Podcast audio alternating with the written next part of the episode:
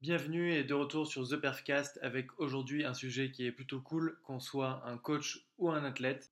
Et on va essayer d'avoir quelques idées, qu'on soit un coach qui veut mesurer les performances de ses athlètes ou qu'on soit soi-même un athlète qui veut optimiser ses performances, que ce soit dans un objectif de compétition ou de compétition personnelle. Donc pour commencer, on va essayer d'élaguer quelques-uns des termes qui sont essentiels de connaître et ensuite voir quelles sont les solutions qui sont en général très peu onéreuses, contrairement à ce qu'on pourrait croire, à mettre en place. Et aussi et surtout qui sont très simples à mettre en place. Déjà pour commencer et le dire vite, euh, il suffit de prendre un tableau Excel, donc euh, ça demande juste un peu de temps et euh, d'aimer un petit peu les chiffres, mais basiquement cette solution ne coûte que 0 euros. Et ensuite, il y a, bah, l'expérience qu'on fait avec The Perf Club qui essaie de voir un petit peu euh, qu'est-ce qu'on peut faire de très simple à mettre en place et de peu onéreux et qui soit euh, le plus fiable possible comparativement à des outils comme euh, la mise en place de GPS ou des, ou des outils qu'on doit multiplier par rapport au nombre d'athlètes qu'on a, qui coûtent plusieurs centaines d'euros, voire plusieurs milliers d'euros. Et donc avec ces outils Zeperf Club, on, essaie de mettre en place les outils qui sont les plus simples et les moins chers et qui soient le plus fiables possible et euh, du coup, si on ne se trompe pas, bah, on va pouvoir vous faire économiser énormément de temps plutôt que de passer euh, par des tableaux Excel et aussi énormément d'argent plutôt que de déployer des outils qui sont euh, hyper chers pour, pour tous vos athlètes. Un autre point fort, c'est que c'est également des outils qui sont déployables pour n'importe quel type de sport, que ce soit le crossfit, l'altéro, des sports d'endurance, des sports collectifs plutôt en force ou en puissance. Ça, a été créé en se basant sur euh, des recherches qui ont été faites sur, euh, sur, euh, sur pas mal de sports. Pour parler du sujet de façon un petit peu plus concrète, en général, les objections, en tout cas les premières objections qu'on entend pour ce genre de, suivi des athlètes, c'est que, alors moi je suis coach, je mesure les performances de mes athlètes tous les deux mois et j'ai pas besoin de faire plus que ça puisque je vois tous les deux mois que mes athlètes évoluent dans une direction ou dans une autre et du coup ça me suffit, j'ai pas besoin de faire plus. Alors, qu'est-ce qu'on peut leur répondre à, à ces coachs-là? Alors, la première réponse, c'est que le, plus gros bénéfice, c'est qu'on veut pouvoir continuer à s'entraîner longtemps. Donc, le premier avantage, c'est évidemment la prévention des blessures. On ne veut pas se pointer à l'entraînement comme ça et pas se soucier vraiment de ce qu'on va faire dans la séance, de ne pas pouvoir savoir quel est le niveau de volume, quelle est l'intensité, quels sont les différents paramètres qu'on a envie de travailler. On veut savoir tout ça. Et par-dessus tout, on veut essayer de mesurer l'impact qu'a l'entraînement sur l'athlète. Et il y a par exemple quelques chiffres clés, même si les, ratios et les chiffres, ce n'est pas une science absolue euh, dans la, vraie vie, c'est qu'on doit en théorie pas augmenter le volume d'entraînement de plus de 10% euh, de semaine en semaine pour euh, essayer justement de faire cette prévention des blessures correctement et pas avoir de pic de charge qui s'il est trop élevé ou trop récurrent va augmenter le risque de blessure. Et ensuite, le deuxième argument, c'est la gestion de la fatigue et surtout euh, des pics de forme, où on peut essayer de voir avant une compétition euh, bah, quels sont les éléments qui ont été favorables et défavorables à cet athlète pour performer, et du coup essayer d'établir des corrélations pour euh, essayer de moins deviner est-ce qu'on va être performant avant une compétition ou un objectif perso, et essayer davantage de le planifier et de le préparer correctement. Et quand on mêle les deux principes là, la prévention des blessures et la gestion de la fatigue, on peut essayer de voir a, posteriori et même a priori, du coup, tirer des conclusions euh, sur ce qui va venir après, sur quels sont les facteurs qui en ce moment m'empêchent de performer et du coup essayer de, tirer des conclusions euh, pour améliorer par exemple que ce soit le sommeil, la gestion du stress hors entraînement, l'alimentation ou euh, la gestion de l'entraînement et son organisation dans la semaine. Alors que si on ne suit aucune donnée, eh ben en fait on devine un petit peu qu'est-ce qu'on va faire plus tard et on ne sait même pas si ce qu'on fait ça marche et surtout si ça pourrait marcher mieux. Donc euh, voilà, à minima, les deux, enfin, les deux points clés essentiels, euh, c'est la prévention des blessures et la gestion de la, fatigue pour savoir quand performer. Donc la, base de la gestion euh, de, la, charge, on peut parler pour commencer du volume. Donc le volume, c'est très simple à calculer. Il suffit de multiplier le nombre de séries par le nombre de répétitions ou de mètres de kilos qu'on fait, il y a plusieurs écoles là-dedans, mais en tout cas, ça nous permet d'avoir un chiffre qui nous permet d'avoir une base qu'on peut comparer euh, bah, dans, le temps. Et ensuite, la, base du calcul du volume, c'est d'essayer d'avoir tout le temps le même calcul pour pouvoir comparer ce qui est comparable. Et donc, euh, un bon point de départ, c'est de commencer à prendre en compte les répétitions qu'on fait juste après l'échauffement de sorte qu'on commence à, calculer le volume toujours du même point de départ et qu'on puisse comparer ce qui est comparable pour pouvoir voir une variation cohérente. Par exemple, ce qu'on pourrait décider de faire, c'est de ne prendre en compte dans le volume que les répétitions qui sont faites à au-dessus de 70%, par exemple. Évidemment, si vous faites du travail de puissance, vous allez avoir des poids peut-être plus légers, et donc prenez en compte euh, les poids que vous utilisez, même s'ils sont plus légers, mais qui sont soulevés avec une intention d'intensité maximale. Prenez évidemment ça en compte, mais on ne va pas s'amuser à prendre en compte euh, les séries qu'on fait à l'échauffement. Si vous comptez le volume que vous faites avec euh, une barre à vide, la barre à vide n'a pas beaucoup d'effet sur votre système, et in fine, ce qu'on veut mesurer, c'est l'impact de l'entraînement et la fatigue qu'il crée sur le système euh, du corps. Donc voilà, comme point de départ au suivi de la charge des athlètes, on peut prendre en compte le volume, qui soit exprimé en kilos, en nombre de répétitions ou en mètres, qu'importe ce qui est plus cohérent pour vous, et ce qui permet donc de mesurer euh, bah, la charge d'entraînement au sens large et du coup de pouvoir voir un petit peu les fluctuations qu'on va avoir pendant la saison et la préparation. Et pour illustrer euh, l'utilisation, ça peut être bah, par exemple euh, l'athlète se sent particulièrement fatigué, bah, tiens, on va regarder le chiffre du tonnage, du nombre de kilomètres qu'on a fait dans la semaine ou autre, et du coup voir, ah tiens, ça c'est peut-être un, plafond pour lequel on a besoin de travailler un petit peu plus longtemps, et du coup on va peut-être y revenir plus tard, mais en tout cas ça sera un seuil qui sera un petit peu le, le volume maximal tolérable vers lequel on va essayer de travailler et de dépasser euh, par la suite. Et donc, ce qu'on peut commencer à faire, bah, c'est euh, enlever 5% euh, ou 10% et du coup commencer à retravailler à partir de, ce, seuil-là qui sont plus tolérables. Et en parlant de baisse d'intensité, comme ça, on peut parler d'ailleurs de, la décharge. On considère en général, bien sûr, après à vous d'ajuster, d'individualiser en fonction de comment vous, voyez les choses, mais en principe, une réduction de 25% du volume d'entraînement pour une semaine de décharge semble être le standard qu'on retrouve le plus souvent. Et dit comme ça, c'est plutôt drastique, c'est peut-être même euh, une plus grande réduction que ce qu'on a l'habitude de faire euh, en général, où euh, on en fait souvent un peu trop. Mais c'est aussi ce qui est cool avec le monitoring, c'est qu'on peut essayer des choses et si elles ne marchent pas, on sait pourquoi et on peut tirer des conclusions sur, pour ajuster le tir. Mais si on fait, fait aucun suivi, c'est quoi l'erreur, qu'est-ce qu'on doit changer, on ne sait pas, donc euh, bah, on n'a plus qu'à deviner. Ceci étant dit, il y a plein de coachs qui ont beaucoup d'expérience et qui ont une super intuition, mais il euh, faut mieux pas s'estimer en général qu'on est euh, parmi ceux-là. On va plutôt estimer qu'on est des coachs ou des athlètes qui ont besoin plus d'expérience et de développer notre intuition en utilisant plutôt des données qu'en utilisant notre talent qui doit toujours être développé.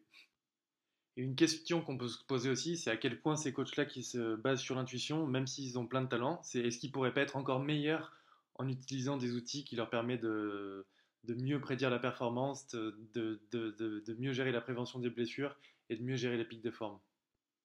Après le volume, on peut parler de l'intensité, qui est quand même un des aspects les plus importants à suivre également. Et donc l'intensité, euh, il faut la prendre en compte parce que dans le volume total qu'on va faire, on va vouloir savoir quelle est la distribution de ce volume euh, par rapport aux zones d'intensité et donc de répondre à la question est-ce que je travaille à haut volume à intensité plutôt modérée ou est-ce que je travaille avec un volume plutôt modéré lui et avec une intensité plutôt euh, maximale?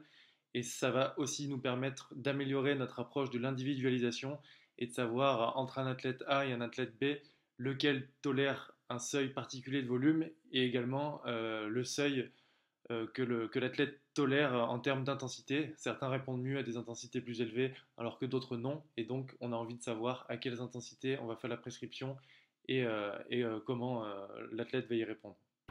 Et là où ça devient encore un peu plus compliqué, ça va être au niveau des intensités relatives, où si je fais par exemple une série de squats de 5 reps à 85%, ce sera probablement proche d'une intensité maximale. Alors je dis bien probablement, puisqu'on peut avoir différents profils euh, entre les athlètes.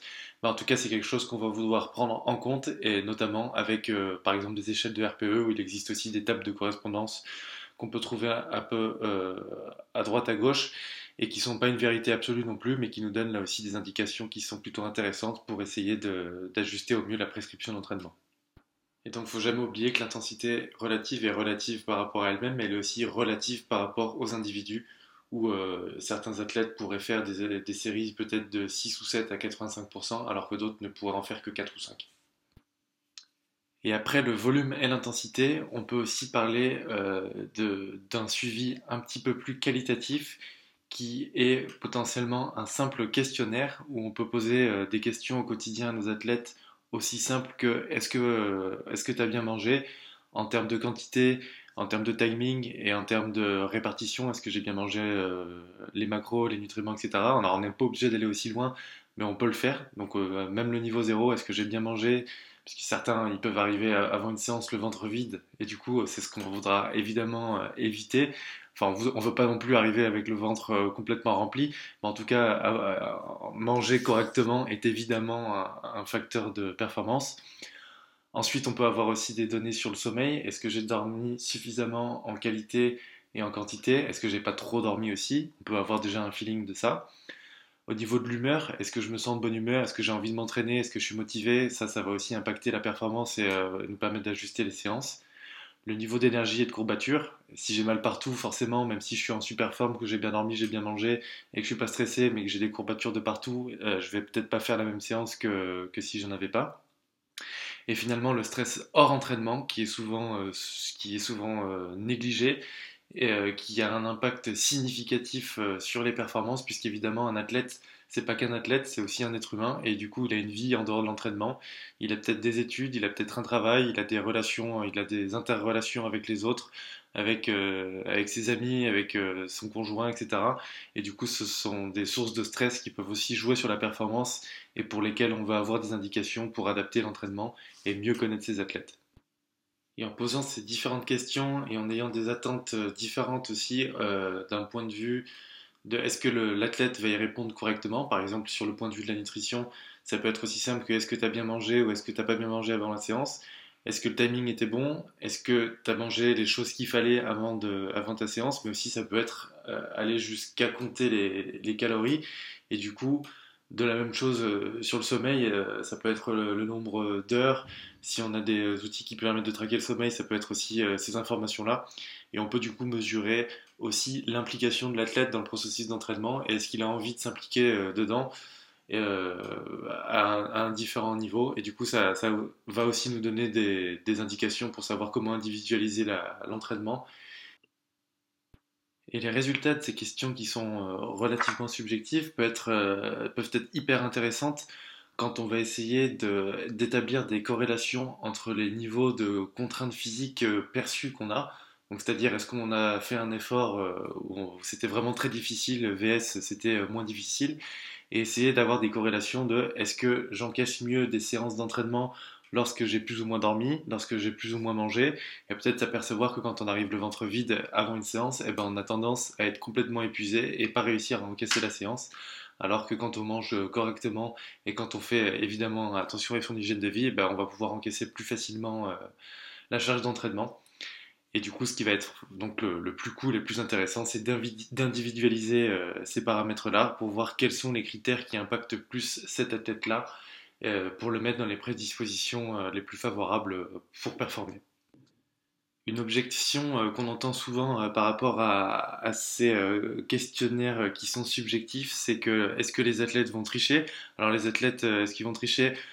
Il faut pas oublier que le coach, s'il demande de répondre à ces questions, c'est pas pour avoir une intrusion dans la vie ou quoi que ce soit, c'est pour vous éviter d'avoir des blessures et de mieux performer. Il ne veut pas entendre ce que vous croyez qu'ils ont envie d'entendre. Et donc la seule façon de répondre correctement à ces questionnaires, c'est en étant honnête, de la même façon que euh, la meilleure façon d'établir une relation avec votre coach, c'est d'être honnête avec lui de façon générale et euh, si vous commencez à lui mentir et à pas être honnête avec lui, vous ne serez de toute façon pas vers euh, la bonne direction. Les préparateurs, ils veulent savoir exactement quelles sont les conditions que vous avez eues. Par exemple, si vous n'avez pas bien dormi, eh ben, quel est l'impact sur l'entraînement? Si ça se trouve, ça peut être contre-intuitif, mais peut-être que vous devez pas trop dormir parce que vous avez tendance à être un petit peu floppy euh, si vous dormez trop. De la même façon, euh, sur la nutrition, si vous arrivez le ventre vide et que vous performez mieux peut-être que, que si vous mangez trop, parce que c'est comme ça, c'est votre individualité qui fait que vous encaissez mieux la charge, bah, votre coach ne doit pas se mettre en colère contre ça, vous devez être honnête et le but c'est d'établir des corrélations entre votre performance et votre hygiène de vie pour essayer d'améliorer votre, votre capacité à performer. Quoi. Et d'ailleurs, si on précise un petit peu des choses sur le sommeil, peut-être que le plus important, c'est même pas le nombre d'heures que vous dormez, même si évidemment c'est important. Ce qui est le plus important, c'est la régularité d'aller se coucher tout le temps à la même heure et se lever tout le temps à la même, à la même heure aussi, pour respecter le rythme circadien donc et qui permet bah, d'avoir une horloge interne qui est bien calée et qui vous permet d'être régénéré et de ne pas perturber le système et euh, de créer une habitude positive de sommeil. Ce que disent les recherches d'ailleurs, c'est que si euh, vous vous couchez d'habitude à 9h et que ce soir vous voulez vous coucher à, 23h et que vous allez essayer d'avoir le même nombre de sommeil, bah, peut-être qu'il vaut mieux que vous vous couchiez quand même à 9h et vous allez dormir moins. Et de la même façon, si vous avez prévu de vous lever plus tôt euh, le lendemain et que vous voulez vous, coucher, à 7 heures, bon c'est difficile 7 heures, mais si vous voulez vous coucher à 7 heures, ben, il vaut mieux que vous reculiez l'heure du coucher à 9 heures comme d'habitude et que vous dormiez moins. En tout cas, c'est ce qui est recommandé euh, par, les recherches. Ensuite, ce qu'on veut faire la plupart du temps quand on veut euh, programmer correctement, c'est prescrire un niveau de stress, donc une charge externe qu'on va mettre euh, sur l'athlète pour produire une adaptation. Mais tout un aspect sur lequel on n'a pas le contrôle, c'est tout le stress qui se passe en dehors de l'entraînement. Donc comme on l'a dit tout à l'heure, le travail, les études, les relations avec les gens, et tout ça, c'est quelque chose qu'on n'a pas euh, la main dessus en tant que coach ou professionnel de la performance, mais c'est quelque chose dont on veut avoir conscience et on veut établir une relation avec son athlète pour savoir qu'est-ce qu'il vit ailleurs qu'à l'entraînement, pour pouvoir ajuster cette prescription d'entraînement et pour pouvoir euh, ajuster euh, la stratégie qu'on met en place et l'individualisation. Et donc toutes ces questions, elles peuvent être répondues avec une simple échelle de 1 à 5. Par exemple, sur le sommeil, 5, ce serait euh, la meilleure nuit de ma vie. 3, c'est euh, sensiblement comme d'habitude. 2, c'était pas terrible. Et 1, c'était vraiment une sale nuit. Et de la même façon, euh, sur des questions sur le stress, 5, euh, ce serait je suis euh, hyper cool en ce moment, je, suis très chill. Et 1, je me suis engueulé avec mon patron, j'ai des examens en ce moment, c'est vraiment stressant. Et du coup, à chaque fois, euh, on peut avoir une notation très simple avec une petite échelle comme ça qui nous permet d'avoir un bon feeling et d'engager la discussion avec ses athlètes. Il y a un autre critère aussi bah, qu'on parle assez peu, c'est l'humeur qui nous permet de voir quand on est un athlète ou coach, bah, du coup on jongle avec plusieurs facettes de notre vie. Bah, l'humeur, euh, si elle se dégrade trop longtemps, on peut essayer en tout cas de prévenir euh, des états d'anxiété ou même de dépression. Et du coup, c'est euh, quelque chose qu'on veut savoir et un dialogue qu'on veut établir avec l'athlète, ou même avec les parents et avec le différent staff. Et du coup, c'est que comme ça et qu'en posant des questions et en engageant la discussion avec eux qu'on peut établir cette relation pour bah, s'entraîner mieux, mais au final, s'entraîner mieux pour vivre mieux vivre mieux pour s'entraîner mieux. quoi. Et donc voilà, pour résumer, avant la séance, ce qu'on a envie de savoir, c'est euh, est-ce qu'on a bien mangé ou pas? Est-ce qu'on a bien dormi? Est-ce qu'on est de bonne humeur? Est-ce qu'on a des courbatures ou pas? Est-ce qu'on a mal partout? Est-ce qu'on se sent énergique? Et est-ce qu'on est stressé en ce moment? Et donc ça, ça peut nous donner déjà une photo euh, assez intéressante euh, au quotidien pour pouvoir ajuster la charge d'entraînement et ne pas la suivre robotiquement. Et ensuite, euh, un autre aspect qui est très important euh, d'évaluer, c'est la difficulté perçue de la séance. Et donc là aussi, c'est très simple, on peut simplement euh, utiliser une échelle de RPE de 1 à 10. Donc 1, je ne me suis pas entraîné, et 10, l'entraînement était extrêmement dur. Et avec ça, on peut réussir à essayer de mettre en corrélation l'intention qu'on avait dans la séance. Si l'intention de la séance était de faire une séance de récup et que l'athlète nous note euh, la séance comme étant 8 ou 9, bah on peut se demander pourquoi et justement aller se tourner vers le questionnaire euh, d'avant la séance de savoir pourquoi il a eu autant de mal, est-ce qu'il a mal dormi, est-ce qu'il a mal mangé, etc. Et à l'inverse, évidemment, euh, si l'intention de la séance était de, bah, se mettre dans le rouge et d'avoir une charge qui était plutôt élevée, bah, de voir pourquoi euh, l'athlète, s'il a répondu euh, enfin, que, que, la séance était plutôt euh, facile, bah, qu'est-ce qui fait qu'il a été aussi peu sollicité par la séance, puisqu'on avait prévu que ce serait le cas, et du coup bah, d'essayer de savoir pourquoi il était particulièrement en forme, et peut-être même qu'on a eu le temps d'ajuster le tir avant la séance si, le questionnaire nous, était favorable.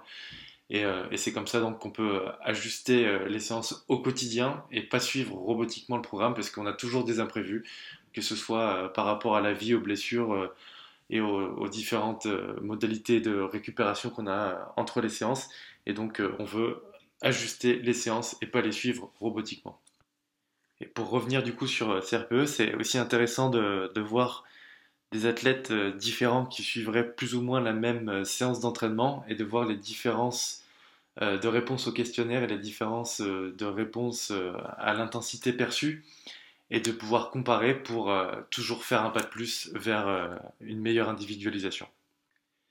Et quand on parle donc du suivi, du monitoring de la charge, ce qu'on peut établir comme mesure, donc on a parlé du volume, de l'intensité, on peut parler du tonnage, on peut parler de la distance totale, on peut parler de la durée de la séance. Tous ces paramètres-là vont nous aider à connaître la contrainte qu'on a voulu mettre euh, bah, sur euh, l'athlète, donc la charge externe. Et du coup, on peut établir euh, ben, des données qui sont plutôt très cool et intéressantes, typiquement mesurer la charge d'entraînement des différentes séances. Et quand on a établi donc la charge d'entraînement des différentes séances, on peut voir quelle est la variation de la charge d'entraînement entre les séances et du coup établir un, score qu'on appelle la monotonie qui nous permet de savoir euh, à quel degré on a suffisamment de variation avec des séances à intensité, euh, à stress élevé en tout cas, et à stress plus faible pour susciter la récupération et éviter les blessures. Et du coup, euh, bah, grâce à ces outils-là, donc de contraintes et de monotonie, bah, on peut réussir à éviter le sous-entraînement, le surentraînement et, euh, et essayer d'avoir une meilleure organisation de l'entraînement dans la semaine avec euh, des jours de récupération ou des jours plus légers euh, adéquats entre les grosses séances. Et grâce à ça, encore une fois, ça nous permet d'établir des seuils bah, donc de contraintes de charge et de se dire ah bah tiens, à partir de, de tel seuil de charge, je me rends compte que j'arrive plus à progresser et que l'athlète est, est, battu par, par l'entraînement.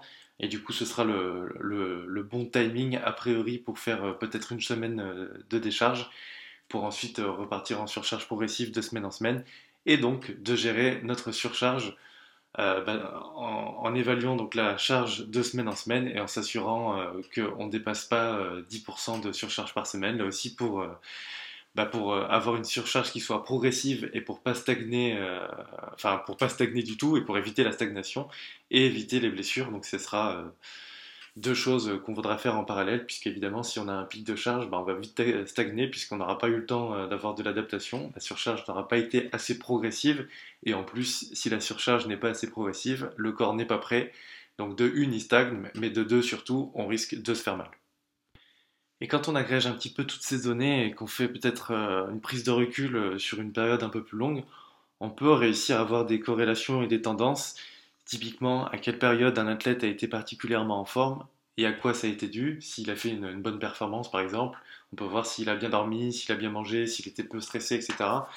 Et on peut du coup euh, faire une rétrospective a posteriori de ce qui s'est passé et euh, mieux connaître l'athlète et essayer de reproduire le schéma euh, bah, lorsqu'il a été euh, positif et essayer de trouver une solution alternative lorsque le schéma a été négatif et que l'athlète a, sous-performé et qu'il n'a pas été bon. Et du coup, bah, c'est uniquement en essayant de suivre ces données qu'on peut tirer ces conclusions-là, répéter ce qui a été bien fait et essayer de changer ce qui a été mal fait. Et si on ne suit pas tout ça, encore une fois, hein, c'est un peu comme deviner quelque chose au doigt mouillé. quoi. Et d'un point de vue un petit peu plus pragmatique au quotidien, comment on peut utiliser ça?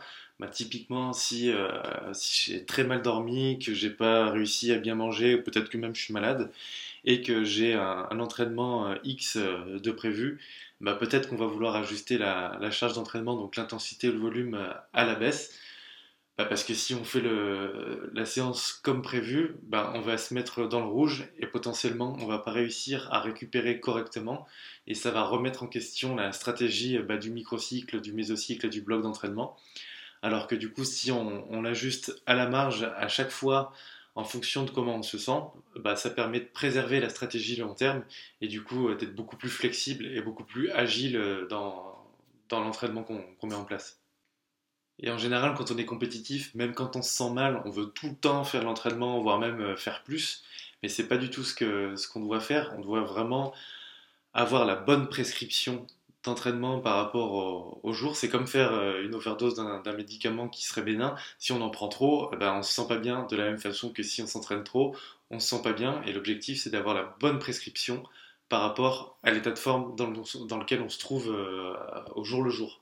Et c'est comme ça qu'on peut l'adapter en se faisant un petit suivi au quotidien. Hein. Il suffit de 5 questions notées sur 5 et un RPE de session à la fin de la séance. Et on peut réussir à avoir tous ces indicateurs euh, de façon euh, facile et intuitive. Et ce qu'on peut s'amuser aussi à, voir et qui est plutôt cool et intéressant, c'est les cycles de surcompensation.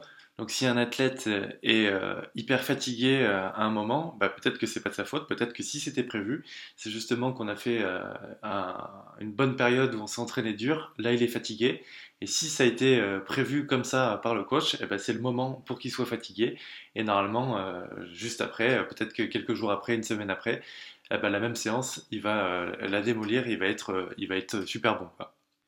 Mais si l'athlète se sent pas bien un jour où on n'avait pas prévu qu'il se sente pas bien, bah là, euh, on va pouvoir se poser la question est-ce que c'est dû euh, à son stress Est-ce que c'est son hygiène de vie Ou est-ce que c'est notre programme qui fait euh, fausse route? Et, là, bah, ça nous donnerait une bonne raison de, discuter et de se remettre en question à, ce moment-là. Et même pour les coachs bah, qui peuvent écouter ce podcast, on, est tous en train d'essayer de rassembler les connaissances qu'on a, l'expérience qu'on a, mais on peut jamais anticiper si le programme va marcher comme euh, attendu parce que déjà ce qu'on maîtrise pas c'est l'athlète, sa vie en dehors de l'entraînement et du coup la meilleure chose qu'on peut faire c'est de faire un d'essayer de deviner en fonction de, voilà, notre expérience qu'est-ce qui va le mieux euh, qu'est-ce qui va le, mieux marcher et ensuite de l'appliquer, de tester et ensuite de le remettre en question. Mais en aucun cas euh, un programme est sûr de marcher à 100% et ceux qui en vendent en disant que mon programme euh, marche, euh, c'est sûr à 100%, ils sont euh, complètement fausse route, puisque de toute façon, entre un athlète A et un athlète B, le programme va pas avoir du tout la même, les mêmes résultats, et donc on peut pas du tout, enfin les principes scientifiques de l'entraînement, l'individualisation, c'est quand même une des bases, et forcément, en fonction de ça, on peut pas du tout avoir une assurance qu'un programme va marcher et donc on est obligé d'avoir ce suivi individualisé euh, des athlètes pour essayer de l'adapter au mieux et le personnaliser. Un template sur internet, ça ne vaut rien. Et proposer un, programme à un athlète euh, bah, qui marche, qui marche pas forcément pour lui, c'est pas forcément une faute. Si on se remet pas en question, euh, si on se remet en question et qu'on a envie de l'individualiser, mais c'est simplement un programme qui ne marche pas, c'est simplement une hypothèse qui n'a pas marché, il aurait très bien pu marcher avec un autre athlète, et ce qu'on va vouloir faire, c'est euh, bah, du coup essayer de mieux connaître l'athlète, essayer de, faire, un suivi avec lui, et euh, essayer de l'individualiser pour trouver quelle est la bonne formule qui lui correspond à lui. Mais c'est euh, impensable qu'un programme puisse marcher auprès de 100 personnes d'un coup, à moins qu'on s'adresse à des débutants bien sûr.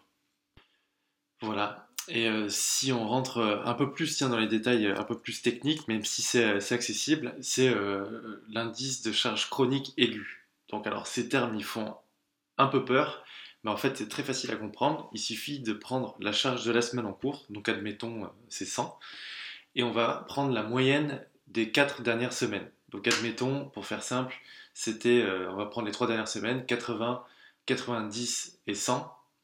Et donc, donc la moyenne sera à 90. Et si la charge de la semaine en cours est à 90, donc le ratio sera à 1, c'est-à-dire que l'entraînement de la semaine en cours est sensiblement le même que les, euh, que les trois dernières semaines. Et on va toujours vérifier que cet indice, en principe, soit entre 0,8 et 1,5, sachant que s'il est à 0,8, ça veut dire qu'on est en sous-entraînement et qu'on va perdre les adaptations. Après, euh, rien n'empêche de le faire, par exemple, pendant une semaine de décharge, puisque ce sera une période qui sera assez courte et on voudra euh, surtout recharger les batteries, avec une baisse donc de 25% en principe, comme on l'a dit tout à l'heure. Et ce qu'on va surtout vouloir éviter, c'est d'avoir un pic de charge à la hausse bah, qui va augmenter le risque de blessure. Et en général, le, standard, c'est d'avoir euh, bah, une augmentation du volume qui est inférieure à 10% de semaine en semaine. Donc si vous augmentez, euh, si vous augmentez la charge de 20%, 30% euh, de semaine en semaine, il a des bonnes chances que, que ça se passe pas très bien. Et donc ces seuils de 0,8 et 1,5, c'est rien d'autre que des euh, seuils qui sont... Enfin c'est bien d'être, de, rester entre les deux pour éviter tout risque qui n'est pas voulu spécifiquement. Après, on va pouvoir les dépasser dans certains cas, mais de façon générale, il vaut mieux rester dans, entre ces seuils-là.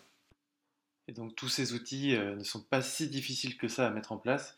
Et à mesure qu'on prend de l'expérience, on peut euh, prendre confiance dans euh, la lecture que l'on fait de ces indicateurs.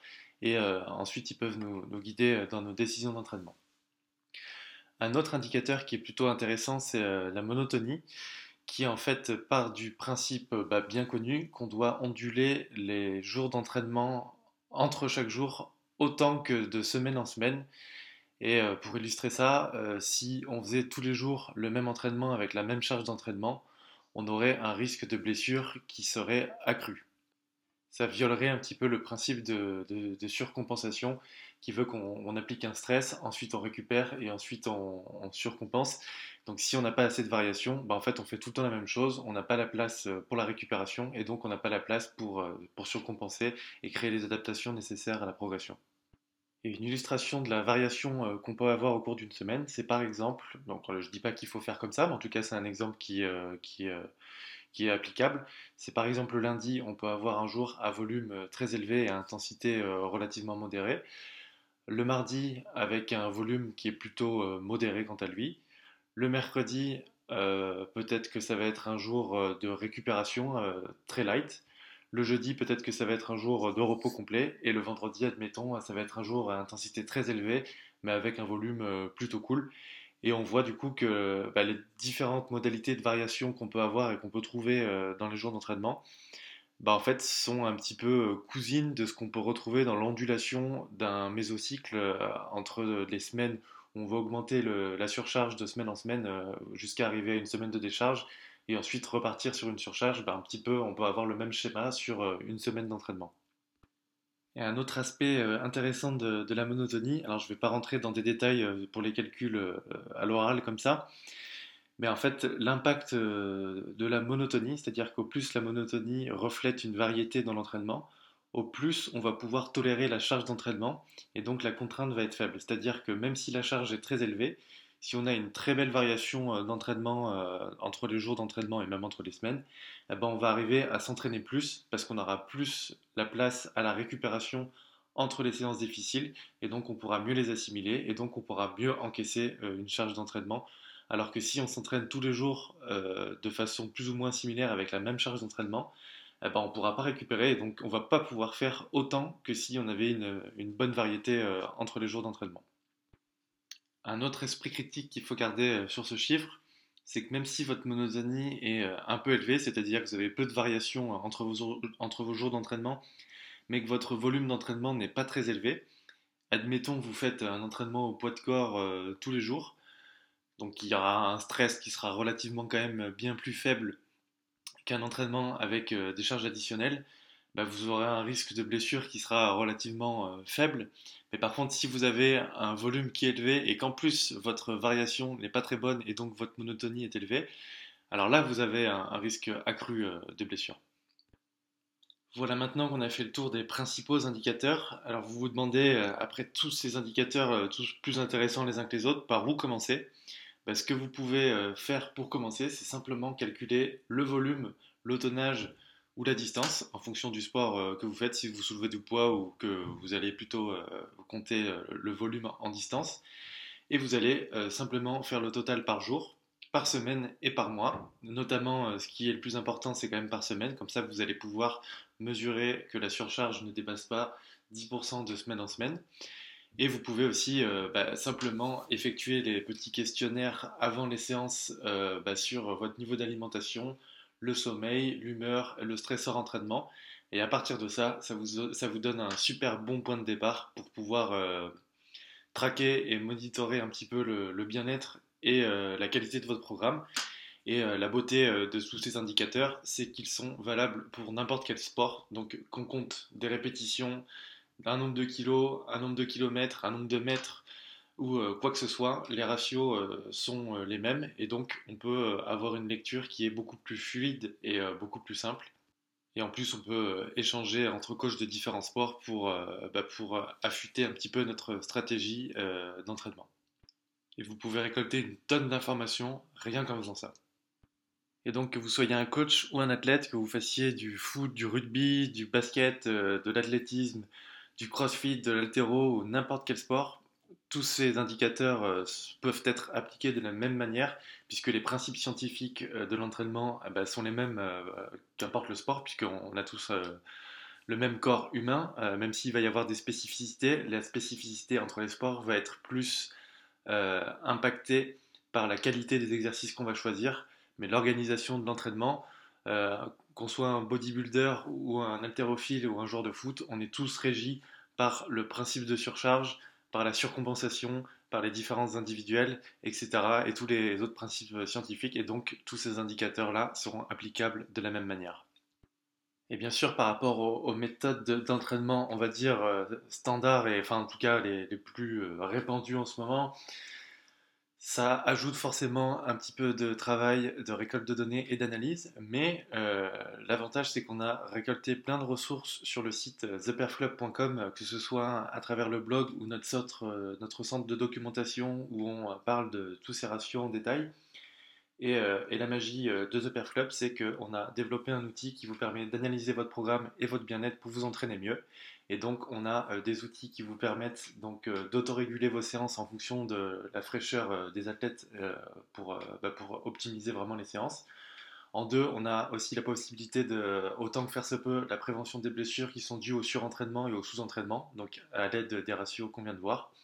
Et on a aussi une meilleure gestion de la fatigue bah, qui nous permet de prendre conscience qu'on est dans un bloc où on crée de la fatigue pour progresser à moyen terme ou qu'on est dans un bloc plutôt qui, nous, euh, favorise la fraîcheur avant de faire une compétition ou un objectif perso. Et donc la seule chose que vous avez à faire avec cet outil, c'est simplement de rentrer vos exercices dedans et tous les calculs sont faits automatiquement. Donc que ce soit les calculs de surcharge pour savoir si vous êtes en sous-entraînement, en entraînement optimal ou en surentraînement, pour savoir si votre variation est bonne et euh, que vous avez suffisamment de variation pour euh, susciter la récupération et éviter les blessures, et vous avez tout un rapport sur euh, votre hygiène de vie pour savoir qu'est-ce qui pêche le plus et quels sont les facteurs dans lesquels vous êtes les meilleurs en termes de sommeil, d'hydratation, d'alimentation, de stress, etc. Et tous les exercices sont euh, directement catégorisés, donc que ce soit un travail que vous travaillez plus en, force, en puissance, en explosivité, en endurance, en fractionné, tout est calculé automatiquement. Et donc, euh, bah, je vous invite à aller faire un tour sur theperfclub.com et vous pouvez essayer gratuitement et je serai heureux de répondre à vos questions, euh, bah, que ce soit euh, par mail, par Instagram ou par n'importe quel chemin que vous voulez. c'est toujours un plaisir de répondre aux questions, de faire connaissance et de parler d'entraînement. Et, voilà, j'espère que ce petit podcast vous a plu et qu'on se retrouvera bientôt sur un nouveau podcast sur The Perfcast. A bientôt et bon entraînement. Salut